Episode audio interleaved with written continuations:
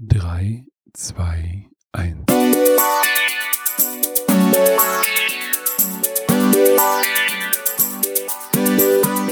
Herzlich willkommen in der Brettspielbar, dem Brettspiel-Podcast von Brettspielbox.de und Spielbar.com.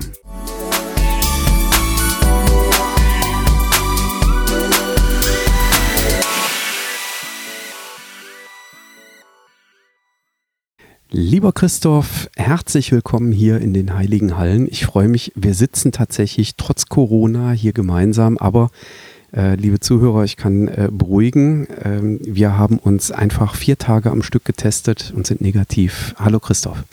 Und Abstand natürlich, äh, aber wir wollten den Vatertag unbedingt gemeinsam begehen, denn wir nehmen das am Donnerstag, also am 13. hier auf. Und ich sitze in den heiligen Hallen äh, von Jürgen, äh, wo ich immer wieder bewundernswert diese tolle Spielesammlung mir anschaue. Vor allen Dingen diese aufgeräumte tolle Spielesammlung. Anhäufung. Also wir sitzen hier an einem Spieletisch und wir können uns kaum sehen, weil da so ein Haufen Spiele auf dem Tisch steht. Der Pile of Shame.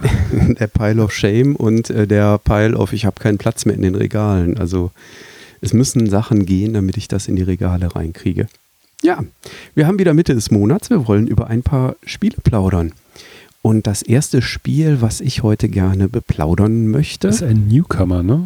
Ist ein Newcomer. Ähm, die Autoren nicht, aber äh, der Spieleverlag ist ein Newcomer, nämlich Chili Island Games. Das ist ein Ableger von Queen Games. Ähm, und wenn man den Namen hört des einen Autors, ist auch klar, dass da eine Verbindung drin ist, nämlich äh, der Sohn der Chefin und des Chefs von Queen Games, äh, nämlich Julian Gupta, zusammen mit dem Johannes Berger, hat sich Color Code ausgedacht. Ein Spiel für zwei bis sechs Personen, was man, ja, ich denke mal so ab zehn Jahren aufwärts spielen kann. Es hängt so ein bisschen vom, äh, vom Wortschatz äh, auch durchaus ab. Und das spielt sich so in ja, 20 bis 30 Minuten, würde ich sagen. Wenn man in einer etwas größeren Runde ist, dauert es ein bisschen länger. Wenn man in einer kleineren Runde ist, dann geht es ein bisschen schneller zu spielen. Ja, und was wollen wir bei Color Code tun? Wir möchten Begriffe farblich kodieren, letztlich ist die Idee. Wir spielen gemeinsam als Team, aber immer einer im Team bekommt drei Begriffe vorgegeben. Die liegen dann in der Mitte auf einem mittleren Tableau. Das kann jetzt zum Beispiel sein Zirkus, Bayern oder was hatten wir noch? Ähm, Schule, Spielplatz. Zauberei hatten wir, Brettspiel äh, gibt es mit dabei, äh, aber auch so Begriffe wie Surfen oder Musik beispielsweise. Und äh, ja, zu Dessous hattest du auch, ne? Fandest du besonders toll. Dessous gab es. Es gab auch Sextoys, ähm, wenn ich das richtig äh, beim Durchblättern der Karten gesehen hatte. Hatten wir bislang noch nicht in den Partien mit dabei. Aber man merkt, man hat sich bemüht, auch durchaus einen ähm, ja, äh, Begriffe reinzunehmen, die äh, eine Zielgruppe ansprechen, die vielleicht auch mal einen schlüpfrigen Scherz dabei machen wollen. Das äh, finde ich, ist auch ganz gut gelungen, muss ich zugeben. Ja, also drei Begriffe werden ausgelegt äh, auf ein Tableau und einer von uns ist immer derjenige, der jetzt der Color Coder ist und der ordnet verdeckt diesen drei Begriffen, die vor ihm ausliegen, ähm, Farben zu. Ähm, außerdem. Acht Farben sind es, ne? Ähm, ja, in, im Grundspiel sind es acht verschiedene Farben, wenn ich es richtig in Erinnerung habe. Ja, ja genau. genau. Und ähm, außerdem kann man noch Joker verwenden. Denn ähm, manchmal will man einfach bestimmte Tipps geben. Damit kann man es den anderen etwas leichter machen. Und ähm, ja, die anderen sollen jetzt eben herausfinden und äh, durch scharfes Nachdenken und durch Ausdiskutieren herausfinden, welche Farben wurden denn jetzt durch den Color Coder eigentlich zugeordnet den ähm, einzelnen Begriffen.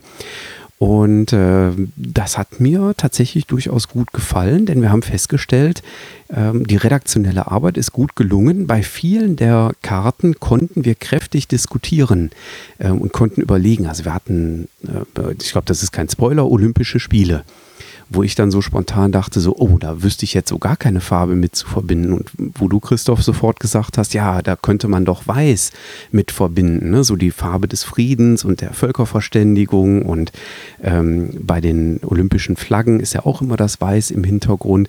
Und so kann man sich eben wunderbar ergänzen und kann eben raus oder versuchen rauszukriegen, was hat denn derjenige, der die Farben zugeordnet hat, in den einzelnen Begriffen eigentlich ähm, dann zugeordnet. Aber da ist natürlich auch so ein breites Spektrum drin. Ne? Also Bayern, äh, da waren Jürgen und ich uns sofort einig, das kann nur entweder blau oder weiß sein. Ähm, es gab aber auch andere Teilnehmer am, am, Tisch, die dann von Grün sprachen, weil doch Bayern eher mit Natur und Grün ähm, ja, beheimatet ist. Äh, ich als äh, Bayern-Fan, ich hoffe, wir haben jetzt, verlieren jetzt nicht viele Zuhörer, äh, war natürlich bei der Farbe Rot. Die 60er äh, werden wahrscheinlich dann doch bei der Farbe Blau dann sein. Also von daher gibt es da doch eine Menge an Interpretationsmöglichkeiten. Ja, und also das, da sieht man dann, dass die, dass die Begrifflichkeiten tatsächlich mit äh, einiger Mühe doch äh, ausgewählt worden sind. Ähm, die Joker, die man vergeben kann, ist, äh, dass äh, derjenige, der die Farbkarten zugeordnet hat, ähm, es den Ratenden erlauben kann, statt einer konkreten Farbe zwei zuzuordnen. Ist also eine 50-50-Chance dann, dass, oder ja, 50-50-Chance ist eigentlich nicht richtig, aber man hat die, die doppelte äh, äh, Trefferwahrscheinlichkeit, wenn man eben zwei Farben zuordnen kann. Man kann ein Personenplättchen ausspielen und damit einen Hinweis geben, so Mensch, du, Christoph, oder du, Eva, wir beide haben zu diesem Begriff ein gemeinsames, besonders prägnantes äh, Erlebnis gehabt. Ähm, oder verbinden das mit irgendetwas, ne? Sextoys oder Dessous oder. Da haben wir uns übrigens gedacht, wenn hier der Blick nicht zum Ehepartner geht, sondern zu dem Mitspieler, der daneben sitzt, könnte es vielleicht auch einen nicht so friedvollen Abend geben, aber äh, auch das kann das Spiel natürlich mitgeben oder mitbringen. Genau. Ähm, und der dritte Joker, den man einsetzen äh, darf, ist, dass man eine Farbe auflegen kann und damit ähm, den Mitspielern sagen kann, so die Farbe ist nicht dabei. Ähm, da haben wir festgestellt, dass sich sehr, sehr häufig so dieses Pärchen Schwarz-Weiß äh, rausgezeigt hat. So, ne, man legt verdeckt, ordnet man die Farbe Weiß zu und die schwarze öffnet man äh, und sagt dann so, hier, die ist jetzt nicht dabei. Äh, dann ist das ein sehr deutliches Zeichen. Dann wird wohl das Gegenteil irgendwie dabei sein. Zumindest ist es bei uns in den Runden so oft äh, interpretiert worden.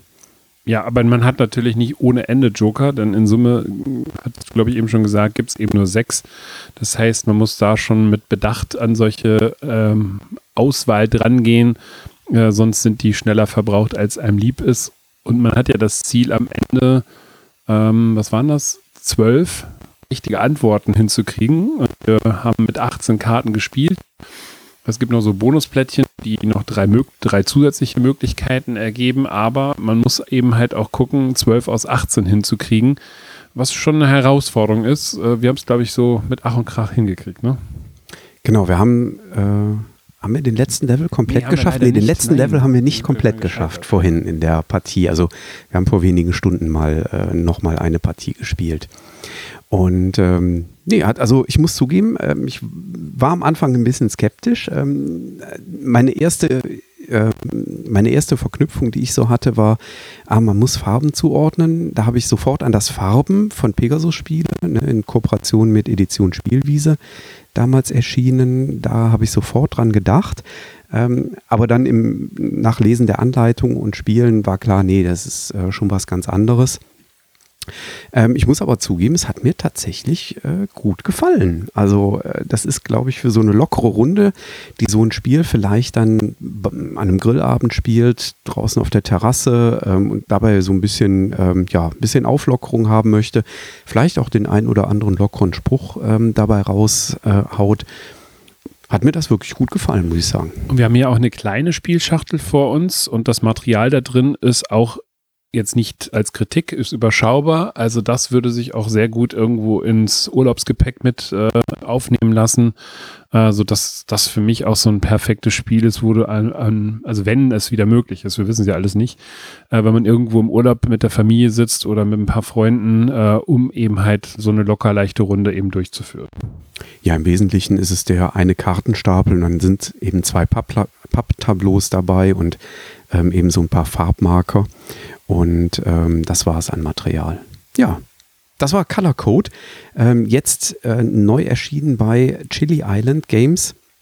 Ein Spiel äh, erdacht von Julian Gupta und Johannes Berger, zwei bis sechs Spieler so ab zehn Jahre aufwärts. Ne? Es hängt ein bisschen vom Sprachschatz ab und ähm, je nach Spieleranzahl. Wir haben mit einer ganz kleinen Runde zu dritt vorhin dann 20 Minuten gespielt. Mit ein paar mehr Spielern ähm, spielen wir etwas mehr an oder haben wir etwas mehr an äh, Spieldauer, weil man natürlich dann mehrere Tipprunden entsprechend hat. Dann machen wir mal weiter mit Spiel Nummer 2, Mandala Stones von Board and Dice. Ähm, bei Kobold-Spiele wird das Spiel auf Deutsch erscheinen und äh, beziehungsweise ist schon erschienen, es gibt es schon im Handel. Und hier haben wir ein abstraktes Spiel. Autor ist Philipp Glowacz, äh, kann mit bis zu vier Spielern gespielt werden. Und es geht darum, dass wir von einem mittigen Spielplan, jetzt habe ich die Türme einzeln gar nicht nachgezählt, ich sage jetzt mal um die, äh, was sind das, 15 Türme, 16 Türme, A4 Spielsteine abräumen, ähm, wo vier verschiedene Farben eben halt angehäuft sind, die äh, zwei verschiedene Muster haben. Und wir haben sogenannte ähm, Sammler, das sind vier Steine, die äh, eben halt zwischen diesen Türmen stehen. Und immer, äh, wenn ich dran bin, nehme ich so einen Sammler und setze ihn zwischen vier verschiedene Türme und kann dann das gleiche Muster abräumen, was auf diesem Sammler steht. Also es gibt zwei äh, unterschiedliche Sammler mit den jeweiligen Muster zugehörig. Ich darf die allerdings nur dann nehmen, wenn da nicht angrenzend ein anderer Sammler dran ist. Dann muss ich halt darauf verzichten. So muss man halt immer ein bisschen gucken. Dann greife ich die Steine von einem Ausgangsstein im Uhrzeigersinn ab und lege die auf mein Tableau. Auf meinem Tableau habe ich fünf verschiedene Ablagemöglichkeiten, wo ich eben halt eine Steine sammle ähm, und äh, wo ich sie genau platziere, das ist dann hinter für die Wertung ganz entscheidend. So, das machen wir reihum. Also wir sammeln entweder oder aber zu einem Zeitpunkt X entscheide ich mich zu werten. Ich habe zwei verschiedene Wertungsmöglichkeiten. Zum einen kann ich die Farben werten und ich gucke immer wie von der Helikoptersicht oben drauf und habe von mir aus jetzt die Farbe Gelb, die ich werten möchte. Und dann gibt es eben halt fünf verschiedene äh, Position, wo gegebenenfalls ein Stein in Gelb oben drauf liegt. Das kann die Höhe der unterschiedlichen Spielsteine sein, das kann die Position sein. Oder es gibt halt auch ein Feld, wo es besonders toll ist, wenn ich in einem Turm möglichst viele der vier Farben verankert habe, dann würde ich nämlich die Anzahl der Farben plus eins bekommen. Das trage ich auf dem Tableau ab. Die Steine nehme ich wieder von meiner Sammelposition herunter äh, sortiere die in so einer Mandala-Schnecke und habe vielleicht auch noch Möglichkeiten, zusätzliche Punkte abzustauben. Ah, das heißt Mandala-Schnecke, okay. Ich habe keine Ahnung. Ich habe das jetzt mal so genannt. Äh, vielleicht heißt das sogar so. Ich habe jetzt gerade die Anleitung blöderweise nicht hier. Ja, ein Ablagetableau. Ne? Und da, je nachdem, an welcher Position von dem Ablagetableau man Steine hinlegt, kriegt man auch manchmal schon mal so kleine Bonuspunkte als Belohnung. Ne? Genau, ein oder zwei Punkte. Da kann man dann auch so ein bisschen trickreich äh, überlegen, so wann mache ich denn meine Wertung, um dann vielleicht noch Bonuspunkte abzugreifen, die die anderen mir haben liegen lassen. Ne? Mhm. Das Ganze spielen wir so lange, bis wir auf diesem Ablagetableau eine Markierung erreichen. Die gibt es eben halt für die Spieleranzahl 2, 3 und 4. Und ist das passiert, dann ähm, wird die Runde noch zu Ende gespielt und äh, die Punkte können dann auf einem Tableau abgelesen werden. Plus, wir haben noch zwei Aufgabenkarten. Da können wir eben halt eine Aufgabenkarte noch zusätzlich werten. Da kann beispielsweise draufstehen, ähm, du hast die meisten blauen Steine oder maximal äh, oder mindestens drei Steine äh, oder aber du hast dein äh, Ablagetableau komplett leergefegt oder hast nur noch Steine oben liegen, die ein besonderes Muster haben etc. Also da gibt es dann nochmal, ich glaube, zwischen fünf und zehn Sonderpunkte für. Das ist eigentlich auch der einzige Kritikpunkt, den ich ähm, dabei jetzt gesehen habe. Ich muss ähm, an der Stelle einräumen, ich habe jetzt eine Partie gespielt ähm, und die fand ich soweit fluffig. Also Material ist äh, sehr schön. Man hätte sagen können, okay, die Spielerablage-Tableaus, die machen wir auch noch in einer vernünftigen dicken Pappe. Die ist ein bisschen dünn geraten im Vergleich zu den äh, zu dem Tableau, wo die Mandala-Steine anfangs drauf liegen und im Vergleich zu diesem Ablagetableau. Wie hieß das noch? Mandala-Schnecke. ähm, und ähm, Call me Mandala-Schnecke, ja. Ähm, die Spieler, äh, die Spielertableaus, die sind ein bisschen sehr dünn. Äh, also äh, Alea lässt grüßen so ein bisschen äh, an der Stelle. Ähm, und das hat mir soweit gut gefallen. Äh, man kann schöne Kombinationen ähm, da rausholen. Das Einzige, was ich tatsächlich nicht so schön fand, waren diese beiden Bonus-Sonderkarten, die man für eine persönliche Wertung bei Spielende bekommen konnte. Denn da waren mir schlicht und ergreifend zu wenige drin. Und dadurch, dass da zu wenige drin waren, das sorgte eben dafür, dass man keine Auswahl hatte. Das heißt, man bekommt zwei davon zugeordnet und mit denen zwei muss man leben. Und dann kann es halt durchaus passieren, dass man äh, zwei Wertungskarten hat, die sich gegenseitig völlig widersprechen. Und das fand ich jetzt in dieser Erstpartie nicht ganz so schön. Also da hätte ich mir gewünscht, mehr von diesen Wertungskarten, ähm, die man dann, also da könnte man sich ja noch einiges mehr ausdenken und dann kriegt man eben welche zugeordnet und kann dann aus drei in zwei wählen oder man draftet die oder irgendwas in die Richtung. Ähm, wäre da äh, durchaus problemlos denkbar gewesen. Dann wäre das für mich noch ein etwas runderes Spielerlebnis gewesen, muss ich zugeben. Wobei, also da, da gebe ich dir recht. Also ich glaube, das wäre schicker gewesen, weil man während der Spielzeit auch nicht weiß, auf was man sich dann final konzentriert. Viele dieser Aufgaben klären sich sowieso erst relativ Ende zum Spiel. Also siehe, ich muss so und so viel Farbsteine haben. Teilweise muss ich vorher noch Wertungen durchführen. Ähm, denn wenn ich beispielsweise alle Plätze belegt habe, bin ich gezwungen, Wertungen durchzuführen und ich kann dann eben halt nicht äh, komplett Rücksicht darauf nehmen, was habe ich dann noch ähm, auf diesen Kärtchen stehen. Ähm, aber unabhängig davon fand ich das schon sehr nett gemacht. Es ist absolut abstrakt. Es ist null thematisch, das muss man auch jetzt sagen. Ähm, Material hat es ja eben schon erwähnt. Aber es ist schon so ein Stück weit äh, interaktiv, weil ich auch gucken muss, wenn ich einen Zug mache, was gebe ich dann plötzlich an Kombinationen möglicherweise für meine Gegner frei, äh, die ich denen eigentlich gar nicht gönne, weil die dann plötzlich Türmchen bauen können äh, und äh, bessere Wertung dann auch auslösen. Also das äh, fand ich sehr, sehr schön, dass es eben nicht nur darum geht, sich selbst zu optimieren, sondern eben halt auch möglichst zu gucken, was hinterlasse ich den Gegnern nicht. Ja, ich hatte zwischendurch äh, so dieses Spiel, was sich auf dem zentralen Spielplan, wo man die Mandala-Steine ja einsammelt, ähm, da war so ein bisschen Gefühl wie Mühle, fand ich so. so nee, ich mache jetzt nicht diesen Spielzug, weil der würde dir dies oder jenes ermöglichen. Ähm, und äh, das fand ich sehr charmant, muss ich sagen. Also das hat mir tatsächlich gut gefallen. So auch dieses Schauen, okay, die anderen haben gerade ihre Tableaus relativ voll.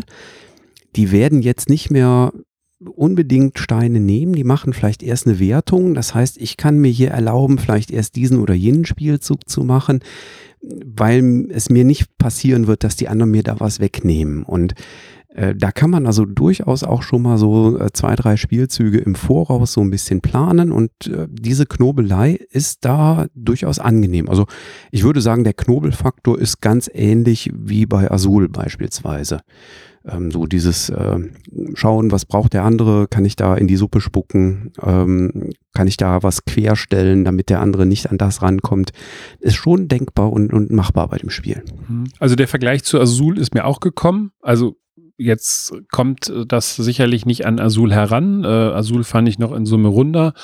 Aber wer äh, Spiele dieser Art mag, der wird sicherlich mit Mandala Stones auch äh, einen ganz guten Griff machen, sollte er sich dafür entscheiden. Was ich jetzt noch nicht gespielt habe, ist zu zweit. Da ist ja Azul auch wesentlich äh, ja, duelllastiger und taktischer ausgerichtet. Das könnte ich mir bei Mandala Stones aber genauso vorstellen, weil man ja hier viel mehr Einflüsse auf seine Züge danach hat, äh, als wenn ich jetzt zu dritt oder zu viert spiele, was ich bisher gemacht habe. Denn ich weiß nicht immer unbedingt, welche Steine Vereine dann eben meine Mitspieler dann äh, wählen. Und da kann sich, bis ich wieder dran bin, dann doch einiges getan haben. Aber zu zweit könnte ich mir das sogar noch viel, viel taktischer vorstellen. Ja, prima. Kriegen wir aus dem Kopf noch hin? Mandala Stone? Mandala Stones, genau, bei Board and Dice beziehungsweise Kobold. Ähm, Philipp Glowacz ist der Autor. Ich hoffe, ich habe ihn richtig ausgesprochen. Ist der Chef von Board and Dice. Und das Spiel ist für zwei bis vier Personen, ich glaube acht Jahre, aber ich acht oder zehn Jahre, das weiß ich jetzt gerade gar nicht. Äh. Und so ab äh, oder 30 Minuten Spielzeit ungefähr. Ja, genau. Also mehr braucht man da definitiv nicht. Das ist relativ flott gespielt. Ähm, also von daher von uns eine Empfehlung. Zehn Jahre sehe ich gerade, äh, ist die Empfehlung. Ja, wir sind ganz schnell und gucken hier mit dem Handy parallel äh, Sachen nach. Äh, Was wir nicht alles für euch machen. Wahnsinn. Sollen wir zum dritten übergehen, was wir heute gerne besprechen möchten? Ja, da hast du ja eine besondere Historie, Jürgen. Äh, und deswegen bin ich mal sehr interessiert, äh, wie du das jetzt nach zwei Jahren äh, wiedergefunden hast oder, oder ja, empfindest, das in den Händen zu halten. Ja, der, der wesentliche Unterschied ist tatsächlich jetzt so dieses fertige Produkt in den Händen zu halten. Ich spiele ja nicht so viele Prototypen, aber von Spy Connection, das ist jetzt bei Pegasus Spiele erschienen, ist ein Spiel von Brett J. Gilbert und Matthew Dunstan ähm, für zwei bis vier Mitspieler, dauert 30 bis maximal 45 Minuten. Ähm, funktioniert ab acht Jahre. Ähm, das kommt auch ganz gut hin, ähm, wie ich denke. Das habe ich mal kennengelernt im Prototypenstatus, nämlich als ich damals beim Klickenabend Gathering auf Mallorca mit dabei sein durfte. Da war das noch als Prototyp mit am Start. Ähm, spielte sich aber schon so, wie ähm, jetzt das ähm, fertig produzierte Spiel auch im Handel ähm, erscheint. Ähm, da hat sich an der äh, farblichen Gestaltung natürlich kräftig was getan. Ähm, wie ich finde, sehr schön gestaltet. Also die Schachtel holt einen so in dieses Agentenfeeling durchaus rein. Im Spiel selber äh, spielt das Agentenfeeling zugegebenermaßen allerdings nicht mehr so die Rolle, sondern bei Spy Connection geht es darum, wir haben einen Europaspielplan mit einigen europäischen Hauptstädten, die wir eben bereisen sollen. Und unser Ziel ist es eben, ein Spionagenetzwerk aufzubauen zwischen diesen Hauptstädten. Und in meinem Spielzug habe ich äh, im Wesentlichen zwei Möglichkeiten, nämlich zum einen, ich kann mit meiner Spielfigur äh, durch das Netzwerk reisen, beziehungsweise das Netzwerk auch noch ein bisschen ausweiten, indem ich zu einer weiteren Stadt reise. Dabei muss ich beachten, ähm, wenn ich reise, hinterlasse ich auf dem Spielplan meine kleinen Agentenfigürchen. Die sind von ihrer Anzahl her limitiert. Das heißt, da kommt die Beschränkung rein, die den Druck ausübt auf uns Spieler, dass wir damit möglichst effizient umgehen.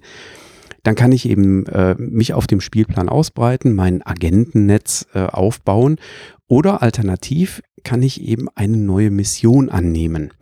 Ähm, und bei diesen Missionen, da gibt's am Ende dann äh, die Siegpunkte für. Und das ist also eben entsprechend unser Ziel, was wir erreichen möchten. Bei den Missionen, da liegen am Rand immer vier Missionen aus. Die unterste ist kostenfrei. Darüber die kostet einen zusätzlichen Agenten, der dann erstmal blockiert ist, solange bis die Aktion, äh, bis die Mission erfüllt ist. Und die beiden restlichen kosten zwei Agenten, die blockiert wären, bis dann die jeweiligen Aktionen erfüllt wären. Ja, und so ähm, sammeln wir eben Missionen. Wir können maximal drei äh, gleichzeitig in Angriff nehmen, versuchen diese Missionen zu erfüllen. Und Missionen erfüllen bedeutet, auf den Missionskarten sind äh, diese europäischen Hauptstädte abgebildet. Ja, zwei oder drei, bei den Startkarten auch äh, zunächst einmal vier. Und die Aufgabe ist eben, dass ich mit meinem Agenten dorthin reise. Dann darf ich äh, einen meiner Spionagechips auf diese Missionskarten, auf die jeweilige Hauptstadt drauflegen. Und wenn dann die äh, Karte komplett belegt ist, dann habe ich sie quasi erfüllt, kann die Chips wieder runternehmen und kann die jetzt eben nutzen, entweder für andere Missionen oder zum weiteren Ausbau meines Netzwerkes. Und auch da kann man sich gegenseitig ganz schön kräftig ärgern, nämlich wenn ich genau analysiere, was haben die anderen denn für Missionen vor mir aus, vor sich ausliegen, dann äh, kann ich da auch durchaus darauf spielen, den anderen so ein bisschen im Weg herumzustehen mit meinem Agentennetzwerk. Denn wenn ich bereits eine Strecke belegt habe, müssen alle anderen diese Strecke zwischen diesen beiden Städten äh, mit der doppelten Anzahl an Spionen äh, Kert, äh, Spionplättchen äh, oder Spielsteinen belegen.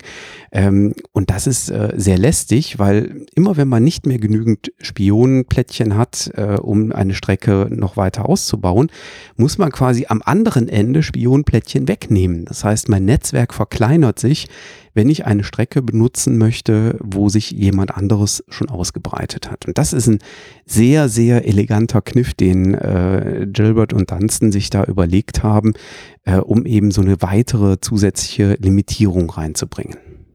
Ja, für mich äh, tat sich da der Vergleich zu Zug um Zug so ein Stück weit auf. Ähm, also zum einen sind das die Aufträge, die ich dort erfülle.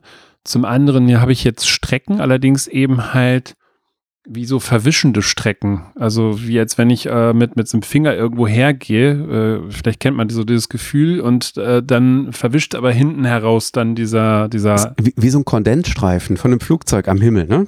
So man sieht ihn ein erstes Stück, aber wenn das Flugzeug weiterfliegt, dann brauchst du da vorne wieder Kondensstreifen, dann löst er sich da hinten auf. So ungefähr kann man sich das hier mit, den, mit dem Agentennetz äh, vorstellen auf dem Spielplan. So, und ich bin natürlich auf der einen Seite darum bemüht, mein Netzwerk so lange wie möglich auf dem Spielplan offen zu halten. Auf der anderen Seite habe ich natürlich ein großes Interesse, lukrative Aufträge zu bekommen, die auch unterschiedliche Punktzahlen haben oder teilweise halt auch gerade Städte abdecken, die ich vielleicht so oder so noch besuchen muss. Blöderweise muss ich, äh, je neuer diese Aufträge dann sind, äh, eben halt von diesen äh, Plättchen, von denen ich ja in Summe nur 15 Stück zur Verfügung habe, dann ja abgeben. Und die verstopfen dann auf einmal meine, meinen Bewegungsradius wieder. Also, dass andere, die da vielleicht etwas flexibler sind und sich andere Aufträge an Land gezogen haben, dann äh, mal eben wieder das Netzwerk da für mich verbarrikadieren und ich wieder teure äh, mich da einkaufen muss. Und das ist ein sehr, sehr netter Twist, äh, zumal die Spieldauer mit 30 Minuten ich sehr, sehr angenehm kurz fand. Ähm, und wir haben ja heute auch, auch nochmal mit äh, mit Eva gespielt, äh, die ja sonst sicherlich eher einen Tick zum Grübeln neigt, aber das war hier gar nicht gegeben, weil die Entscheidungen wirklich kurz und knackig sind und deswegen ist das ein wirklich ganz, ganz tolles Familienspiel. Ja, genau da würde ich das einstufen. Ähm, das ist ein sehr, sehr schönes Familienspiel ähm, was man äh, Familien da auch wirklich äh, empfehlen kann. Also mir hat es schon damals auf Mallorca gut gefallen.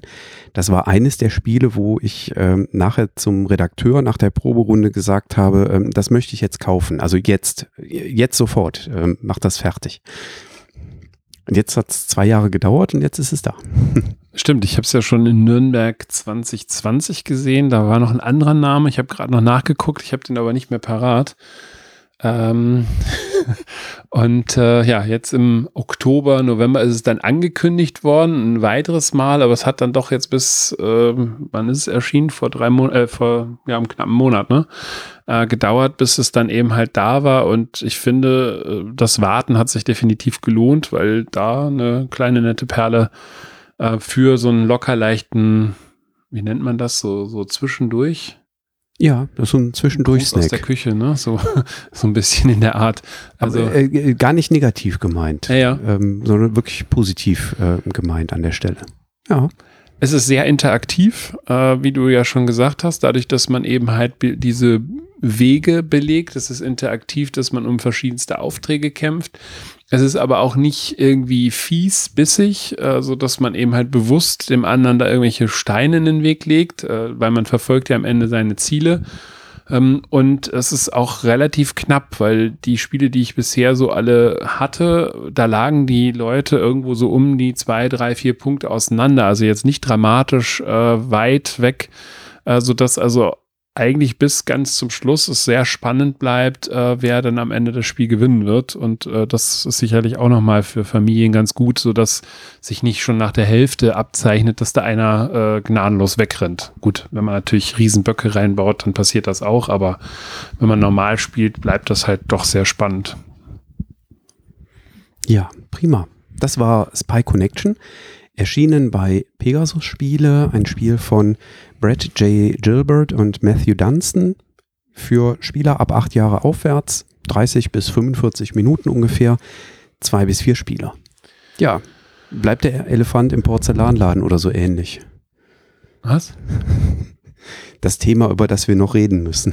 Ach so, ja, äh, ja, das liegt so ein bisschen quer im Magen, äh, denn äh, je nachdem, wann ihr die Folge hört, äh, ich gehe mal davon aus, dass ihr euch jetzt nicht zwei Tage Zeit lasst, sondern pünktlich am 15. bei euch der Wecker klingelt und ihr eben halt am Samstag dann nichts Besseres zu tun habt, als uns zu hören, sind es noch zwei Tage hin, bis, ja, bis die Jury ihr Votum erteilt, äh, was denn nominiert wird.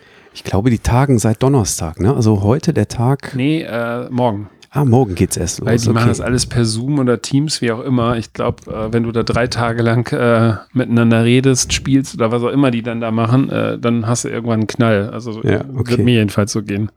Das heißt, es reicht noch völlig aus, wenn du der Jury heute Abend äh, deine Liste faxt, damit die Bescheid wissen, was zu nominieren ist. Ja, ich habe denn das jetzt mittlerweile schon mehrfach gemacht. Also mal gucken, ob sie dann tatsächlich auf mich hören. Auf was sollten sie denn hören? Was sind denn deine Vermutungen? Ja, also im roten Bereich habe ich zwei recht klare Favoriten. Das ist äh, zum einen Mikro Makro von der eben schon erwähnten Edition Spielwiese, Schrägstrich Pegasus. Äh, ja, ein super klassisches, kooperatives Ja, nee, klassisch kann man gar nicht sagen. Also ein super kooperatives Familienspiel mit einem Wimmelbild-Thema, was einfach schon für mich so die Herzen eröffnet, äh, weil ich ein absoluter Wimmelbild- oder Wimmelbuch-Fan bin und äh, ich das wirklich sehr, sehr gelungen finde. Das zweite ist das Spiel von Michael Menzel, was äh, jetzt im Frühjahr aufgetaucht ist, nämlich die Abenteuer des Robin Hood. Auch hier sehr schöne Story. Ähm, ich hätte jetzt beinahe gesagt, tolles Material, leider nicht ganz, weil es sich so ein bisschen wölbt. Da, da, das funktioniert leider nicht hundertprozentig, aber ansonsten wirklich auch hier sehr gelungen. Tolles Buch, was dabei liegt. Äh, also gerade auch Kinder eben halt anspricht, vorzulesen, Geschichten zu erleben. Wären halt das die beiden Spiele, die ich auf jeden Fall erwarten würde. Ja, beim dritten tue ich mich wahnsinnig schwer. Das Spy Connection wäre auch so eins, was ich da vielleicht sehen würde. Ich weiß aber nicht, ob das zu spät rauskam. Ich habe mich persönlich aber für Calico entschieden, auch wenn ich weiß, dass hier die Experten hin und her diskutieren, ist das noch Familie oder ist das noch ist das schon Kenner? Ähm, das kann man, glaube ich, beides sehen und wir hatten immer mal wieder so, äh, ja, ich sag mal, siehe Azul, was ich wahrscheinlich eher dem Kennerspiel zugeordnet hätte, das aber am Ende ein Familienspiel war oder die Quacksalber von Quedlinburg, die ich definitiv in der Familie eher gesehen hätte, aber die Jury als Kennerspiel ausgerufen hat. Auch die Crew war man sich letztes Jahr nicht so ganz einig. Also ich habe jetzt für mich entschieden, Calico ist im Familienspielbereich und das wäre mein Kandidat Nummer drei. Ich traue mich gar nicht, Listen zu machen dieses Jahr, bin ich ganz ehrlich. Ähm, bei den Kinderspielen kenne ich mich äh, noch ganz passabel aus. Ähm, aber nach letztem Jahr bin ich selbst da vorsichtig. Äh, ich erinnere mich an die zehn Spiele letztes Jahr, die nominiert worden sind und äh, auf der Empfehlungsliste waren, von dem ich zum Zeitpunkt äh, der Nominierung und Empfehlung exakt zwei kannte. Ähm, von daher, ich werde auch dieses Jahr mit Sicherheit überrascht werden wenn ich, ähm, also ich, ich sag mal, was bei uns äh, in den Kinderspielen gern und häufig gespielt wird, ähm, das ist definitiv Dragomino, ähm, bei Pegasus Spiele erschienen. Ähm, das ist ein Spiel für jüngere Kinder, nämlich Traumfänger ähm, was äh, uns sehr, sehr gut in der Familie mit Kindern ähm, gefallen hat. Das ist ab vier Jahren spielbar ähm, im Vertrieb von Asmodee. Und ähm, was mir gut gefallen hat, was in äh, Frankreich den Kinderspielpreis abgeräumt hat, das äh, ist das Detective Charlie, was sehr schön ist. Also da sind sechs Fälle drin. Den sechsten Fall fanden wir nicht ganz so gut. Komma, siehe Brettspielradio Kinderspiele. Ähm, da habe ich das äh, auch schon besprochen. Aber die ersten fünf Fälle haben den Kindern richtig, richtig gut gefallen. Und das sind so drei Spiele, die äh, könnte ich mir vorstellen, dass sie da irgendwo auftauchen. Insbesondere Dragomino. Ja, leider nichts von gespielt. Äh, nur ähm, das äh, Detective Charlie in Nürnberg haben wir uns das ja noch vorstellen lassen. Da klang das wirklich schon sehr, sehr gut. Ähm, ja, und dann haben wir noch den letzten Preis, äh, Kennerspiel des Jahres. Ähm, und das ist für mich so ein bisschen noch schwerer in diesem Jahr einzusortieren als äh, im letzten Jahr. Äh, da war, glaube ich, die Crew ziemlich eindeutig. In rot, diesem Jahr. Ja. Mhm. Bitte? Rot, ja. Also ziemlich eindeutig rot. Ja, wie gesagt, da streiten sich ja die. Äh, naja, also Jürgen, du bist kein Experte, wenn du das in Siehst Rot du? passt. Ne? Also. Siehst du?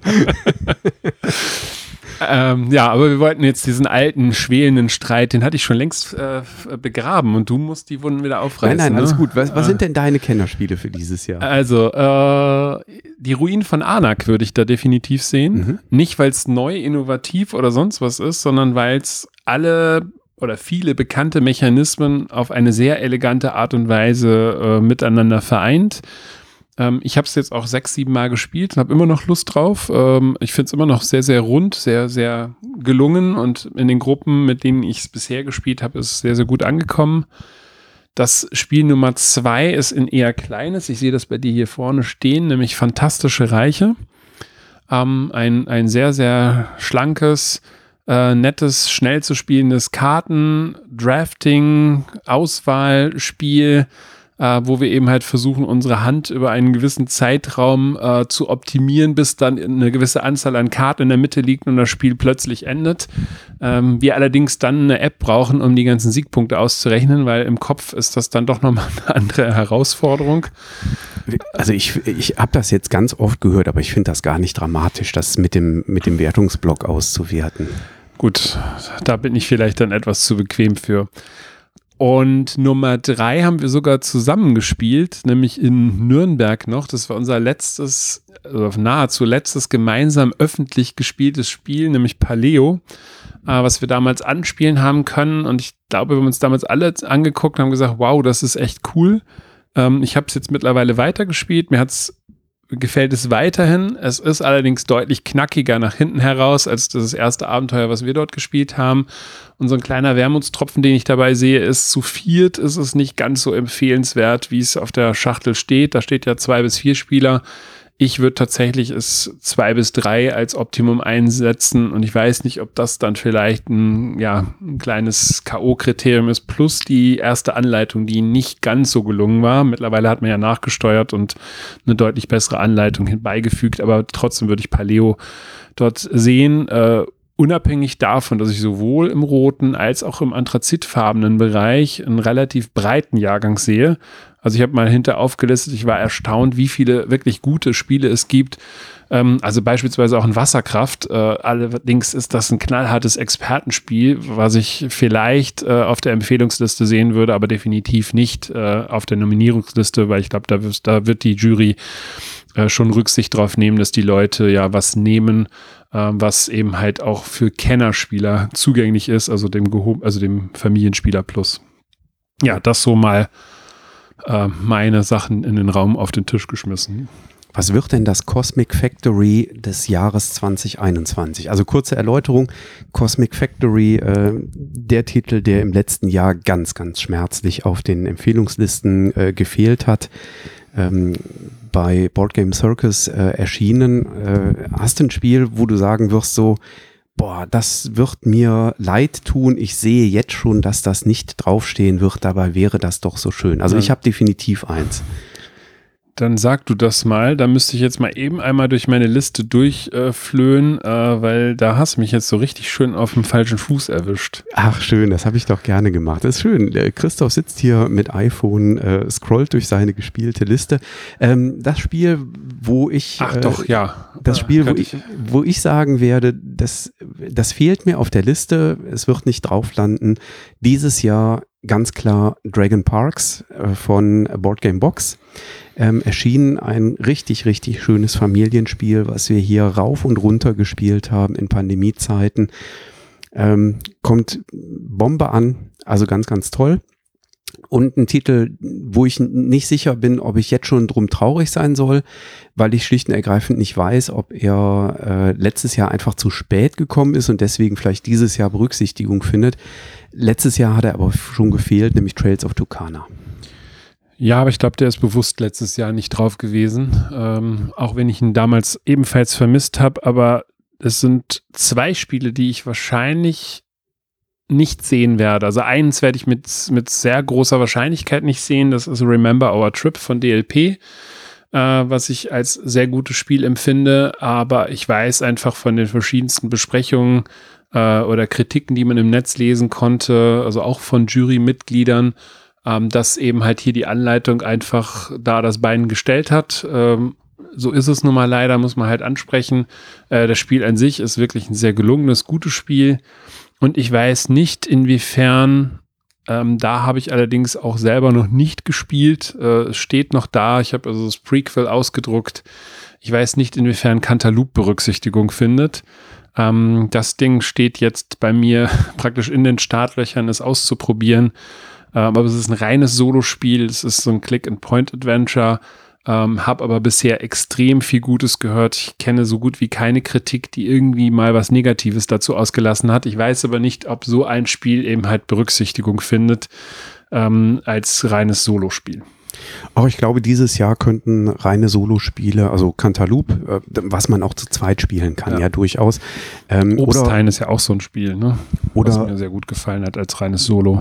Ja, ähm, oder auch äh, Falling Skies, äh, Under Falling Skies. Ja, ähm, stimmt, Entschuldigung, das habe ich auch noch ein, vergessen. Ein Solospiel, wo ich mir auch vorstellen kann, dass es ähm, positive Erwähnungen finden wird.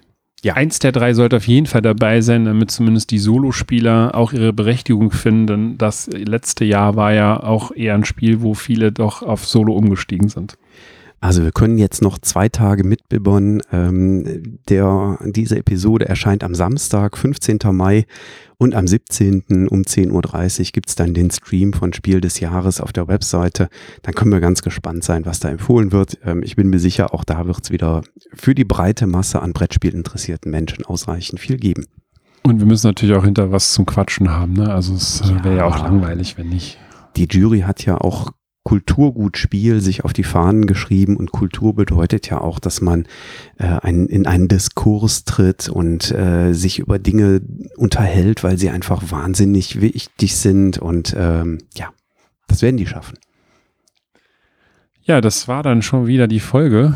Äh, ist doch wieder länger geworden als gedacht, ähm, aber ähm, es hat wieder viel Spaß gemacht und ich freue mich, dass wir dann spätestens zum 1. Juni auch den Matthias wieder hier am Mikro begrüßen können, um unsere Serie von der Spielidee äh, bis zum fertigen Produkt weiterzuführen. Wir sind ja noch in der Logistik hängen geblieben, äh, sind da ja, glaube ich, bei den Plastikminiaturen, die jetzt als nächstes nochmal Berücksichtigung finden. Und äh, ja, das wird sicherlich nochmal interessant, da in die Branche hineinzugucken. Einkauf Teil 2 hatten wir das genannt, was dann jetzt am 1. Juni kommt. Ja, prima. Dann widmen wir uns jetzt äh, dem Pile of Shame, der hier zwischen uns auf dem äh, Spieletisch liegt, äh, spielen noch so ein paar Sachen durch, wünschen euch da draußen. Ich glaube, ich bleibe besser bis zum 1. Juni direkt hier, wenn ich das so sehe. Fände ich sehr geil. Also jetzt sind wir ja getestet, dann passt das ja. Ähm, und äh, ja, wir wünschen euch da draußen an den Lautsprechern und Kopfhörern äh, auch viel Spaß beim Spiel und äh, freuen uns, euch dann bald wieder zu hören. Bis dahin, tschüss. Macht's gut.